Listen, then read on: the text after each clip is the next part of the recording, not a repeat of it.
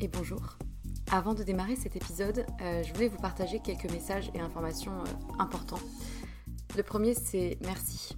Merci, je le répète souvent, pour euh, l'oreille qui écoute. je ne sais pas si vous êtes dans le métro, dans votre lit ou en train de cuisiner, mais peu importe, merci.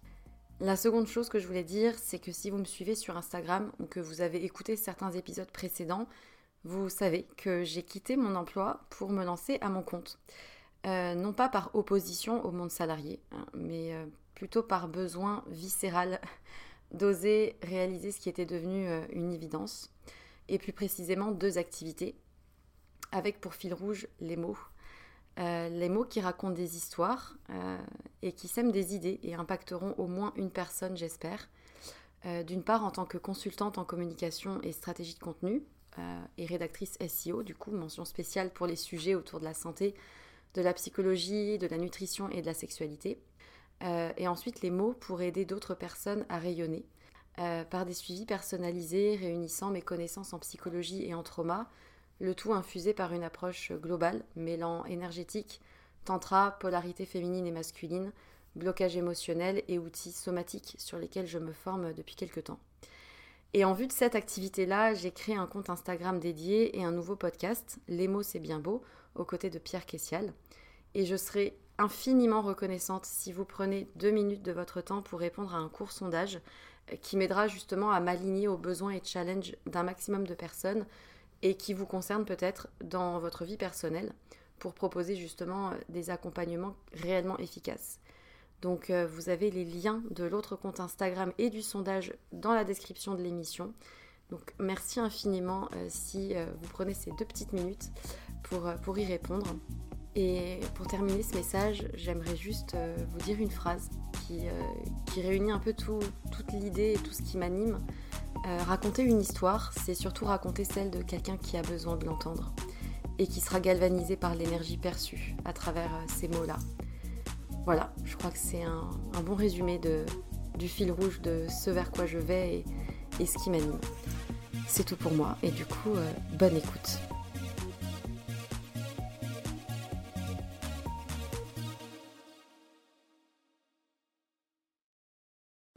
Avant de démarrer cet euh, épisode, je souhaitais vous remercier pour tous les petits messages que je reçois au sujet des podcasts qui vous plaisent, tous les messages d'encouragement que je reçois. Ça me fait vraiment plaisir, ça me touche beaucoup euh, de voir euh, toutes ces petites oreilles qui écoutent mes blabla sur des sujets un peu variés.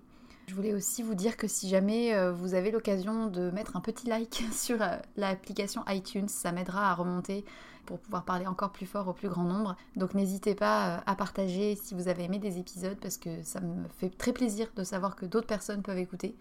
Je voulais aussi vous prévenir pour cet épisode que j'ai volontairement euh, écourté à certains passages parce qu'il était très émouvant et qu'il était très personnel. Il concerne euh, la maternité, comme vous allez pouvoir l'écouter. Et c'est ma maman qui était avec moi pendant cet épisode par respect pour elle et par respect pour euh, son émotion, j'ai préféré à des moments couper certains passages, ce qui fait que euh, il y a effectivement parfois des petits trous, mais c'est normal. Il y avait eu euh, beaucoup de silence ponctué de petits reniflements de larmes et beaucoup d'émotions pour, pour l'enregistrement. Donc voilà, j'espère avoir gardé l'essence même du sujet, l'essence même de son point de vue et de son vécu. Sachez que cet épisode a été très émouvant à faire, J'espère qu'il vous plaira autant qu'il m'a ému moi. Je pense que ça lui a fait plaisir aussi d'en parler et j'espère en tout cas que ça vous plaira. Donc euh, bonne écoute.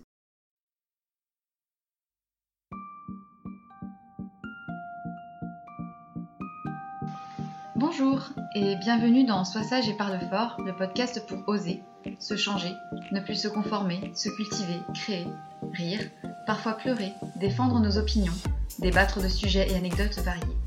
Je suis Marie et j'ai décidé d'arrêter d'être trop sage et de parler fort de ce que j'ai envie, comme j'en ai envie, avec vous et pour nous. Depuis quelque temps, je m'interroge sur la question de la maternité. Être maman. Est-ce que ça doit faire forcément partie de la vie d'une femme? Est-ce que pour être une femme accomplie, il faut avoir été une fois dans sa vie maman? Ou est-ce qu'on peut être une femme en refusant la maternité et en ayant presque peur de celle-ci, ou en tout cas en la rejetant? Il y a des femmes qui refusent d'avoir des enfants et qui ne comptent pas en avoir et qui se sentent totalement femmes et libérées par rapport à ça. D'autres qui veulent avoir des enfants mais préfèrent choisir l'adoption. c'est des choix. En tout cas, c'est forcément d'actualité, ça nous concerne tout un jour et tous, puisque nous sommes tous amenés à la question d'être parents. Et j'ai eu envie d'en parler avec une personne qui est le plus à même d'en parler, en tout cas avec moi, c'est ma maman, Sylvie, qui a gentiment accepté de participer et de nous donner son point de vue sur le fait d'être mère. Vous avez peut-être un avis différent. En tout cas, j'avais envie d'écouter ce que c'était d'être une mère. Parce que pour l'instant, je suis fille, je suis petite fille et je suis l'amie de future maman. J'ai que 24 ans, ma maman en a 60, elle est avec nous aujourd'hui. Bonjour Sylvie, bonjour maman. Bonjour ma chérie. Comment tu vas? Bien, et je suis une maman depuis 24 euh, ans. Et j'ai deux enfants. Pas des cachets Ah, pas à ma connaissance. Toi, l'aîné, 24 ans, et Antonin, qui est arrivé 6 ans après, qui a donc 18 ans aujourd'hui. Tu as eu des enfants tard, on va dire. Et j'ai eu des enfants tard. Toi, je t'ai attendu et je t'ai mis au monde euh, à l'automne de mes 36 ans. Et j'ai mis au monde Antonin à l'automne de mes 42. Je fais partie d'une génération où on a commencé à avoir des enfants un tout petit peu plus tard qu'avant, où les filles faisaient des études. En tout cas, moi, j'ai eu la chance d'en faire. J'ai pris le temps de voyager, j'ai pris le temps de construire ma vie professionnelle. La priorité euh, était plus euh, celle-là. Tu savais qu'un jour tu serais mère? Ça a toujours été en moi. En ce qui me concerne, moi, je savais, je désirerais. Tu avais quelle image du fait d'être maman quand toi, tu avais peut-être mon âge, 24 ans? À 24 ans, j'étais pas du tout là-dedans. J'étais en train de construire ma vie professionnelle. À l'époque, je voyageais. J'étais dans la construction de moi en tant que personne, femme, en tant qu'amoureuse. Et je ne projetais pas du tout des grossesses à ce moment-là. Tous les hommes que tu as eus, tu savais que c'était peut-être pas des pères probables. Ou tu t'es imaginé parfois, tiens, est-ce que c'est lui? Non, j'étais dans une mouvance et à cette époque-là, en tout cas sur les amours que j'ai rencontrés, je ne me positionnais pas en tant que future maman avec cet homme-là. C'est arrivé plus tard, une fois que ma vie professionnelle, ma vie personnelle était euh, déjà euh, bien inscrite, même si on apprend toute notre vie. L'horloge biologique fait qu'à un moment donné, on se dit qu'il faut euh, avoir une rencontre. Et c'était, ça a été rapide de tomber enceinte? Rapidement, oui. Tu l'as senti J'étais dans cette démarche-là. Donc automatiquement, je pense qu'instinctivement, les choses faisaient qu'on faisait en sorte d'avoir un enfant. Donc on savait que ça allait certainement arriver. J'ai eu une fausse couche un petit peu avant toi. Il y a un œuf qui s'est pas formé. C'est décevant, mais en même temps, euh, la fausse couche est arrivée tellement tôt dans la grossesse que j'avais pas eu le temps euh, de m'imprégner et de rêver et d'imaginer. Pour moi, c'était encore un œuvre. Est-ce que, en tant que fille d'une maman qui ne t'a peut-être pas apporté ce que tu aurais pu espérer, est-ce que tu avais peur? Oui, bien sûr que ça a influencé. On met neuf mois pour donner la vie, rencontrer l'être que l'on peaufine, on ne le connaît pas. J'avais volontairement non désiré connaître le sexe de mon enfant. Euh, ça a été une émotion non connu encore jusque-là. C'est un truc incroyable. Ah oui, pour moi. Déjà, chez des personnes qui avaient eu des enfants, une distance, plus que d'autres femmes qui vivent la grossesse comme quelque chose de logique et d'une suite logique à des événements de vie et qui ont... Alors elles sont sûrement très émues et elles le vivent sûrement d'une manière exceptionnelle, mais comme si c'était moins prenant que d'autres chez qui ça paraît comme étant l'aboutissement. Euh, Je l'appellerais pas un aboutissement, mais certainement le révélateur d'émotions dont on ne connaît pas encore la mm. puissance. Là, c'était vraiment une émotion très importante. Énorme. Énorme. 24 ans après, je veux retrouver la mémoire olfactive, visuelle et la mémoire du toucher ah oui que j'ai pu avoir à ce moment. Avec moi? Ah oui, intacte. Ça va être le podcast des émotions là. T'inquiète pas. Il y a un avant et il y a un après. Ça m'a fait peur. Ça m'a fait peur. Et ça a dû te faire te sentir super forte. Non, d'abord j'étais super fière de moi parce que tu étais magnifique. Il n'y avait pas plus beau bébé au monde. J'étais bien terminée. Euh. C'était magique, c'était très mystérieux, une explosion d'émotions, mais qui, dans les heures qui ont suivi, dans les jours qui ont suivi, m'a fait peur. Ça doit être violent. Est-ce que je vais être capable il y a une sensation de vide que moi j'ai ressentie. On est rempli de cet être qui grandit petit à petit et au moment de la naissance, je sens un peu vide. C'est pas ça qui m'a fait peur, c'est comment on va se rencontrer toutes les deux. Qu'est-ce qu'on va pouvoir se vivre? Est-ce que je vais être capable d'apporter à la hauteur Tu te mettais la pression pour être une bonne mère Je me mettais pas la pression, mais je doutais. J'avais vu un exemple très proche, ma maman qui a certainement pas du tout vécu les mêmes choses, qui a vécu la grossesse sans échographie, elle a été une maman plutôt absente. Elle a certainement été une maman euh, assez présente au début de la vie, puisqu'elle euh, travaillait en pointillé. La vie a fait qu'il y a eu des distances qui se sont installées. et- Des injustices. Mais pas bébé, certainement Non, pas mais- bébé, mais au fur et à mesure de la vie, je pense que Tu- ma maman... Aujourd'hui, tu as un discours apaisé, mais à une époque, tu ressentais une grande injustice. Oui, la justice est arrivée beaucoup plus tard, quand il y a eu la naissance du second. La vie a fait que j'ai perdu mon père très tôt dans ma vie.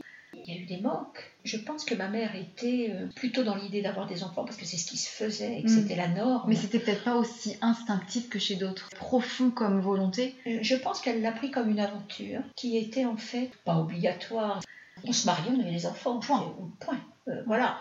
On était dans la norme que Ouais. d'avoir des enfants. Et je pense qu'elle l'a vécu comme, comme quelque chose de logique, d'instinctif, euh, et certainement avec beaucoup d'amour. Elle aimait énormément mon père. Donc il y avait, il y avait cette notion-là, c'était une évidence. Mais une fois sans père, t'es rendu compte que c'était peut-être pas si. euh, Elle me donne l'image d'une femme qui était peut-être plus femme que mère. De ce vécu que tu as, et peut-être du vécu que tu as pu observer d'autres femmes, d'amies ou de tantes ou de cousines, tu penses qu'il existe des femmes qui ne sont pas faites pour être mères ou en tout cas qui n'ont pas la fibre qui font que... Tu vois ce que je veux dire? Oui, je pense qu'il en existe. J'en connais dans mes relations proches. J'ai deux amies très chères. Une est maman. L'autre a désiré ne pas l'être. Et à l'époque où je les ai connues, on était toutes les trois dans des mouvements de vie qui faisaient qu'on n'était pas dans la maternité à ce moment-là. Jeune et aventureuse. Euh, Mais en tout cas, ça faisait partie de nos conversations. D'accord. Et donc, avec l'une, on arrivait à se projeter éventuellement un jour peut-être. Ah, voilà. vite le, fait. le prince charmant viendra et on aura. Voilà, on était Quand on aura fini de s'amuser, un jour peut-être que euh, je voilà. me mais on poserai. était là-dedans. Et l'autre? Alors que l'autre, absolument. Elle n'envisageait pas une maternité possible, celle qui n'a pas mis en place euh, des projets de maternité. Ça se sentait Elle le disait. A eu l'honnêteté de pas le faire. de Et ouais. pas le faire. à l'heure actuelle, même encore, même si on est plus libre, j'ai envie de dire, par rapport aux normes en tant que femme, ça reste quand même pas évident d'assumer Oui. et d'aller jusqu'au bout Je la de. très courageuse. Ouais. Je, je- je me disais au fond de moi, peut-être que les rencontres feront qu'un jour elle changera d'avis. Elle n'a jamais changé d'avis. Elle a eu à un moment donné une grossesse qui a démarré, elle ne l'a pas gardée. Il y a des grossesses qui arrivent sur le tard. Si ça arrive chez une femme qui n'était peut-être pas faite pour ce genre de vie en tant que femme, c'est compliqué comme question. Moi j'ai 60 ans, donc j'ai vécu la période où la pilule était autorisée. Donc il y avait une libération, euh, moi je suis de 58, en 78 euh, j'avais 20 ans. euh, j'avais la liberté de mon corps et la liberté du choix. Je savais que je pouvais me protéger de toute grossesse. À l'époque, on n'était pas très préservatif. Ça faisait pas partie de l'habitude euh, gestuelle. On se protégeait d'une grossesse. Et c'était les filles qui prenaient la décision. À l'époque, euh, on était en cette liberté de choix. C'était une peur alors du coup, c'était pas le moment, donc il fallait faire ce qu'il faut pour se Et protéger. c'était moi qui décidais. C'était pas les garçons. Ça donne de la liberté. Ça donne un certain pouvoir dont je n'ai jamais abusé. Je savais qu'un jour, euh, je serais maman. Et de plusieurs enfants. Il fallait refaire pour être sûr. J'ai été cap là, donc je peux, peux continuer. J'ai été cap sur la première, donc c'est bien. Ouais. Qu'est-ce que ça fait physiquement d'habiter un corps qui change en tant que femme? Est-ce que c'est quelque chose que tu as vécu de manière un peu... Ça a été naturel, ça a été un bonheur, c'était quelque chose d'attendu, c'était quelque chose de souhaité, c'était quelque chose qui m'épanouissait, qui me mettait euh, différente. Tu te sentais belle? Oui, absolument. Je me sentais, euh, le mot est mal choisi parce que ça fait un peu mammifère, je me sentais pleine, mais pleine d'une vie que j'allais... Donc tu nourrissais transmettre. avec bonheur un corps qui allait donner la vie. C'était la vie, c'était une transmission de vie. Et quelque part, j'étais, euh, c'était moi la chef, hein. c'était moi qui donnais la vie, puisque j'avais passé une partie de ma vie à beaucoup douter, à être beaucoup au second plan, à ne pas être forcément mise en valeur, j'étais plutôt reléguée euh, à l'arrière. Là, C'était toi qui menais le truc. par rapport à mon corps, c'était moi qui créais. Ouais. Et créer la vie, même si je n'étais pas la seule en piste, hein, parce qu'il fallait bien la moitié de la graine euh, avec quelqu'un d'autre, ça donne une. euh, Ça donne pas du pouvoir, mais ça donne une joie indicible. Je repense à l'épisode que j'ai fait sur le féminisme et le fait d'être femme. C'est pas tout à fait pareil, mais je pense qu'en tant que femme, s'il y a autant d'injustice aujourd'hui avec le patriarcat, c'est parce qu'il y a, je pense, une peur des hommes, des femmes, parce que les femmes ont beaucoup plus de pouvoir que ce qu'elles ne veulent bien oser prendre. On a un pouvoir de fou avec notre utérus. Euh, après, tout dépend de ce qu'on en fait, bien sûr. Oui, mais euh, moi, cet épisode-là de la grossesse, ça a été magique. Alors pour le deuxième, ça a été, comment dire, j'avais été cap une première fois. Je m'en étais pas mal sortie, Ma petite fille de 6 ans avait l'air tout à fait épanouie et heureuse. Elle était belle comme un jour. J'ai été capable de faire cette merveille. Je vais la recommencer parce que c'est vachement bien. Et là, par contre, moi, je savais que j'allais avoir un petit frère. Alors moi, je l'ai su tout de suite. Et je savais que j'allais avoir une petite fille. Personne ne m'avait rien dit. J'avais fait des analyses pour savoir si tout était normal au niveau chromosomique. J'ai fait une amyosynthèse pour toi, mais en refusant de connaître le sexe de Mm. l'enfant. Donc je savais que tu allais arriver en pleine santé. Mais au fond de moi, je savais que c'est son petite fille. Et Pour le deuxième deuxième, j'ai demandé à connaître le sexe de l'enfant. Euh, D'abord parce qu'il y avait aussi une amyosynthèse pour, pour Antonin. Bon. C'est différent à 41 ans d'avoir un enfant, c'est déjà un peu plus tard. C'est plus tard, le corps a très bien fonctionné, il a parfaitement fait son œuvre. J'ai toujours eu confiance. Mais du coup, c'est doit être différent d'être maman quand il y en a déjà un autre qui est déjà là. C'est encore plus d'amour à donner, c'est encore plus d'amour à recevoir. Effectivement, c'est plus d'amour à donner et on ne le voit pas comme étant de l'amour à recevoir, tellement c'est une évidence. Tu as appris? Oui, j'ai appris. Est-ce que toi, en tant que femme, tu penses que ça t'a fait grandir? Oui. Tu avais peut-être des idées préconçues ou des façons de voir les choses qui étaient peut-être arrêtées? On ne voit plus du tout la vie de la même façon quand on a donné la vie. Une femme qui n'a pas eu d'enfant va vivre des choses différentes? C'est le choix.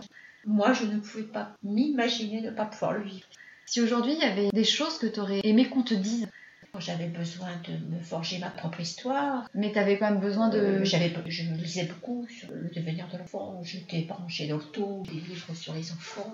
François Otto, c'est une psychanalyste, c'est un médecin des enfants. D'accord. J'ai lu beaucoup, euh, j'avais pas envie de me tromper, j'avais envie de faire le mieux. On lit, on s'imagine, on rêve, mais c'est pas pendant la grossesse que les choses se font, c'est quand il y a la rencontre. Bah oui, parce qu'après tu apprends à t'adapter et à. complètement, qui te sort du ventre, que t'as peaufiné pendant Oh, et là, Et peut-être que les a priori que tu avais sur les mères qui perdaient leur contrôle, qui au contraire infantilisaient, tu t'es peut-être retrouvée peut-être plus tolérante finalement Ah, bah, après envers les autres mères. Eh ben évidemment, parce que moi j'ai dû gagatiser pas mal là aussi hein, quand j'étais avec toi. On perd patience parfois avec les enfants. Oui, bien sûr.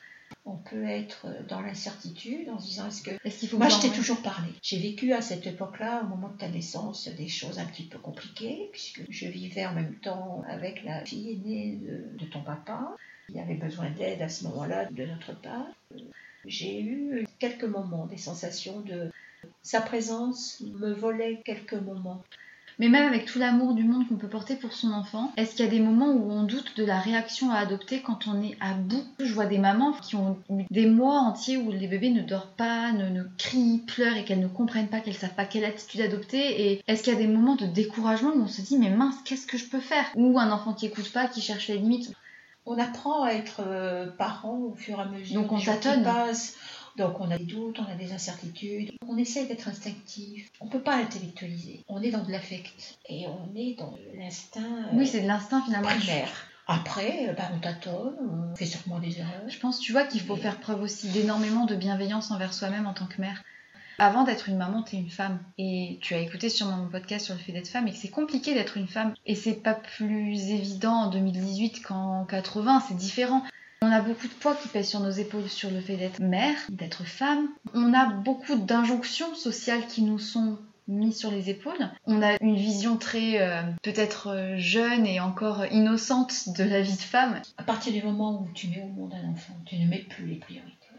Tu as reçu des injonctions sociales en tant que femme de devoir être une bonne mère ou de devoir euh, avoir une certaine tenue vis-à-vis de ton enfant parce que c'était toi la mère, c'est à toi de gérer ça. C'est souvent sur les mères que reposent les choses. On parlait à mon époque, et encore même un peu du rôle des papas. C'est toi qui as pris le congé maternité. Oui. Parce que la question ne se posait pas. Euh, La question ne se posait pas euh, de cette façon-là. Mais comme on travaillait ensemble, on t'a aidé ensemble. Mm, oui. Tu faisais partie de notre vie, on te faisait suivre partout. La question ne se posait pas.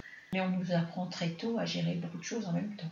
On reproche aussi parfois quand on fait des erreurs et ça revient sur la tête de la De la maman. mère. Bien sûr. Il y a des choses auxquelles tu penses? L'éducation, l'apprentissage, euh, les, les- les docteurs? Vous avez pas fait ça, madame? Euh, Non, c'était pas souvent dit de cette façon-là. Et puis bon, comme j'étais soignante par euh, Mm. profession, je faisais pas partie d'une population qui ne savait pas. J'étais censée savoir. On sait pas les choses à l'avance. On, on sait la technique, on sait La théorie. certaines choses théoriques.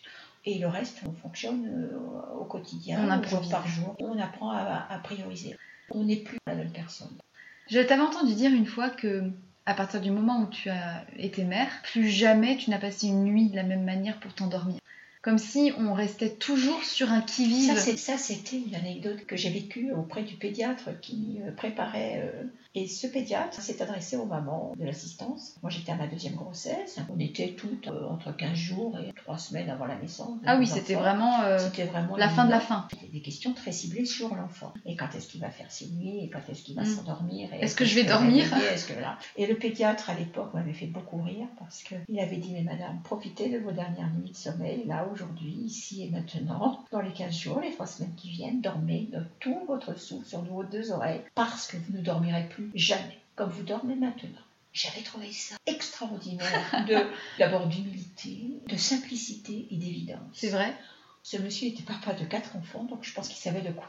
il Et est-ce que c'est vrai? Est-ce qu'on dort plus jamais de la même manière? Physiologiquement, on dort. hein. À un moment donné, on s'endort et on rêve. Mais nos pensées du soir, il y a toujours une pensée. euh, Ça va être les premiers pas, ça va être le sevrage, l'alimentation, ça va être le premier jour d'école, les premières copines qui fêtent l'anniversaire à la maison avec le goûter, euh, l'autorisation de sortir avec des potes. Ça, Ça a été être- tellement dur pour moi de militer, maman. Mais vous avez bien fait finalement. c'est ça fait partie de la vie et c'est et toutes ces pensées là qui font partie de nous ne sont pas forcément des pensées négatives. Négative, non. C'est pas des peurs. Mais c'est des- c'est c'est émouvant, quoi. C'est la suite. c'est la suite, c'est le chemin, c'est Coup de gueule aussi, quand même, des mais bien sûr, mais heureusement parce que c'est avec ces coups de gueule, ces oppositions Qu'on apprend des deux fait- côtés. qu'on fait de notre enfant euh, un être qui a été par la force des choses très dépendant de nous parce que le bébé humain Mm. est très dépendant longtemps. On apprend de ses enfants. Mais bien sûr. Et on apprend tous les jours de ses enfants. Et Même aujourd'hui les- Ah, tout. On apprend toute notre vie. Du relationnel qu'on a avec les autres, au sein de notre travail, au sein du couple, au sein de nos enfants. Des enfants des autres aussi. on- aussi on des regarde. des autres, de l'observation qu'on fait. Heureusement qu'on apprend tous les jours. Rien n'est acquis. Et en plus, tu es au quotidien avec des enfants encore dans ton travail? Oui. C'est quelque chose qui te permet de. Je ne suis pas maternante avec les enfants que je traite. Je suis infirmière, pas leur maman. Je suis confiante dans leur capacité à entendre ce que je leur dis. Je leur transmets les choses avec le plus de bienveillance possible. J'essaye d'être bienveillante, d'être à l'écoute, mais ça, ce ne sont pas mes enfants. Et je dois rester professionnelle et non pas rentrer dans de l'affect, même si certaines situations me touchent. Si jamais tu avais eu euh, aujourd'hui 30 ans et que Je tu avais. la même chose. Tu referais la même chose de la même manière Si jamais tu avais la possibilité, ou si tu avais eu tes enfants de manière plus rapprochée, est-ce que tu aurais pu en avoir Ton père était plus âgé que moi, il n'était pas non plus euh, question euh, d'avoir des enfants à un âge trop avancé pour lui. Moi, deux, ça me comblait bien. Si jamais je te dis, admettons que tu as été dans l'incapacité de faire des enfants, avec les méthodes qui existent aujourd'hui, possibilités euh, alternatives, que tu préférerais écouter la nature et dire, ben, je ne peux pas, je ne peux pas faire d'enfants, ou alors procréation assistée, si jamais c'est juste mon mari qui ne peut pas, ou alors adoption. Qu'est-ce que tu pourrais envisager toi? C'est une question hyper personnelle et qu'en fait, c'est propre à chacun, il n'y a pas de réponse, il n'y a pas de bonne réponse. Non, il n'y a pas de bonne réponse. Physiologiquement, émotionnellement parlant, affectivement parlant, c'était pour moi intéressant de vivre l'état de grossesse. Donc j'aurais essayé de faire tout mon possible pour moi être porteuse. Je ne sais pas, je me suis jamais posé la question si je serais allée jusqu'à l'adoption. Je ne sais pas. Je ne suis pas aujourd'hui capable de le penser. Je suis très admirative de ceux qui font cette démarche. La question s'est pas posée. Non. Non. Et je suis très fière des enfants que j'ai créés avec, euh, avec leur père. C'est une merveille. Vraiment. J'avais pas prévu euh, de te faire pleurer. Je suis désolée pour ceux qui écoutent. Ne pleurez pas, hein, ne, ne déprimez pas. Si vous n'êtes pas encore Non, non, mère, ça va se faire. Qu'est-ce que tu aurais à dire à une personne là qui est en train d'être en cours d'un lancement bébé Vivre. ou- Vivre et faire de ce moment-là euh, tout ce que ça a comme force. et juste ne pas s'inquiéter Ça va le faire. Se faire confiance. Parce qu'on est fait pour. Ah ben oui, on a des codes qui sont faits pour ça. ça serait à refaire, je referai tout, pareil. Si jamais tu as un mot à dire aux, aux mamans qui doutent et qui sont dépassées ou qui sont C'est très effrayées. personnel, très très personnel. Je, comprends parfaitement les personnes qui ne souhaitent pas, pour des raisons qui sont les leurs, de Ouais. par euh, leurs difficultés. Donc il y a bien des femmes qui n'auront jamais d'enfants et qui sont peut-être faites pour, ne... pour être plus femme qu'être mère. Oui, oui. Et on peut être les deux aussi, c'est ça qu'il faut dire. Tu es restée femme tout en étant mère. Où est-ce qu'on bascule à un moment donné Après, c'est vraiment l'histoire de chacun. Ah bah bien sûr. C'est vraiment l'histoire de chacun. Moi, je pense que à partir du moment où on m'a donné grand bonheur de devenir maman à deux reprises, sans difficulté. Et les révélations que ça m'a apportées, parce qu'on se découvre euh, des capacités qu'on ne soupçonnait pas avant. Physique, émotionnelle Émotionnelles, affectives, physiques, sociales. C'est Faut juste pousser un bon coup. Non. Mais les capacités émotionnelles, on ne soupçonne pas. On ne soupçonne pas. Il y a un après. Oui. C'est un tsunami. Oui, Je mais- pense que là, les personnes qui écoutent et qui sont un peu en doute de. Bon, n'ayez pas trop peur quand même, hein, parce que ça a l'air d'être quand même puissant, hein, mais. mais c'est, c'est un- C'est-à-dire que j'y ai mis beaucoup de, beaucoup de revanche aussi. C'était une revanche sur l'enfance que tu as eue Ou c'était une revanche sur toutes les injustices? J'ai sûrement été injuste. J'ai pas été juste avec moi. Tu t'es offert ce cadeau aussi en devenant mère? Cadeau de la vie, c'est. Être maman, ça t'a peut-être permis de te devenir entière Je ne sais pas si ça se calcule de cette façon-là. C'était une façon de dire je suis capable, comme des milliers de femmes qui mettent au monde tous les jours des enfants. Ça peut paraître tellement basique, tellement instinctif, tellement naturel, tellement évident. Pas tant que ça. De voir ce que deviennent mes enfants malgré les difficultés de caractère. Je suis fière de ce qu'ils sont, de ce qu'ils sont devenus et je me dis que j'ai une petite part. Donc t'es fière de toi. Ça donne de la force. C'est une force. C'est une force parce que c'est la, la transmission d'un petit peu de vie qui continue après nous. Ça continue un petit peu derrière, après nous, et C'est pour ça qu'on ne peut pas se permettre de dire aujourd'hui, voilà, euh, la planète est en difficulté, on ne se donne pas le droit de. ça c'est dommage. Qu'est-ce que la vie est belle Puis c'est court. Enfin, je veux dire, On les, est là. les lions dans la savane, Se pose de- pas la question, hein, et ils y vont. On est dans l'instinct euh, primaire. Mais Mais c'est l'essentiel en fait. Enfin, pourquoi ne pas donner la chance à un être humain de rencontrer tout ce qui se passe autour de nous? Être parent, c'est. Tu penses pas que ça soit égoïste? Essayer de donner un maximum de soi, de nos valeurs. C'est une chouette aventure de D'être donner la vie. Finalement, être mère, c'est plutôt cool. C'était plutôt bien. C'était essentiel pour moi. Pour moi, ça l'a été. Si j'avais le pouvoir, Tu recommencerais. absolument. C'est marrant parce que l'épisode avec Mathilde, on disait euh, être une femme, c'est pas si facile, tu sais. Mais être une mère, c'est pas si facile non plus, tu sais. Alors, être une mère, c'est pas être une mère toute seule en plus. C'est une mère en partageant aussi euh, des considérations avec le père avec qui tu as eu les enfants. Mm. On fait pas un enfant toute seule. Et donc, euh, et on ne l'élève pas seul. Et donc, il faut adapter son discours, ses envies, ses freins, ses espoirs avec celui de l'autre. C'est peut-être pas plus simple toute seule, tu me diras. hein. Tu peux avoir des croyances, tu peux avoir des idées, tu peux avoir des envies. Il va falloir quand même composer avec l'autre qui a sa propre histoire, ses propres doutes, sa propre imprégnation de ce qu'a été son enfance à lui. Et il va falloir mettre tout ça dans le même circuit pour être des parents les plus équilibrants possibles pour nos enfants. Alors, euh, ça se fait pas tout seul. hein. C'est quelque chose de très personnel d'être mère ou de ne pas l'être. Je ne sais pas qui pourra profiter de cette écoute et de ce podcast. Peut-être que vous ne vous sentez absolument pas concerné par la maternité. Peut-être que vous êtes en train d'en attendre un. Moi, j'ai parlé en tant que maman, mais on parle de parentalité. C'est une expérience à vivre. Et je te remercie d'avoir partagé avec nous. J'ai partagé avec toi aussi. C'est toujours intéressant, je te trouve, d'avoir des, des points de vue différents. Et même si on n'est pas forcément toujours d'accord sur tout, je trouve ça important de parler de sujets qui peuvent faire poser des questions à un moment donné de notre vie.